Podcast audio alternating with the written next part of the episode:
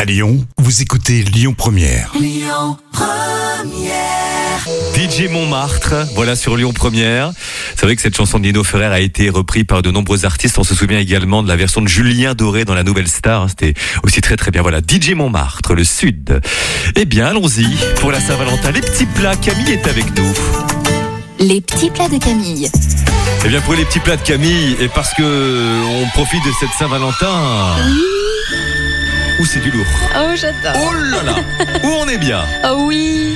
Et pour cette Saint-Valentin dans les petits plats, eh bien on prépare le plus beau des repas pour son amoureux, son amoureuse. Eh oui. L'occasion, Camille, de faire des étincelles en cuisine en préparant des plats bluffants. Exactement. Et voici mes recettes coup de cœur. Alors en entrée, on Oui. a les fameux coquillages, les couteaux ail et persil. Et puis en dessert, un vrai coulant au chocolat. Une recette simple et efficace pour tous les fans de chocolat. Alors entre deux pour la légèreté, on essaye le velouté de Mm. courgette.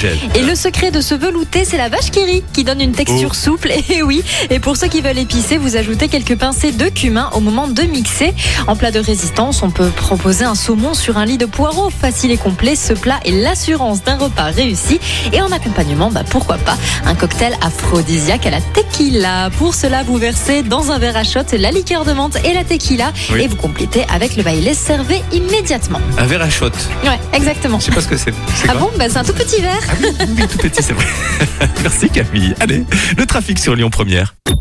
Écoutez votre radio Lyon Première en direct sur l'application Lyon Première, lyonpremière.fr et bien sûr à Lyon sur 90.2 FM et en DAB+.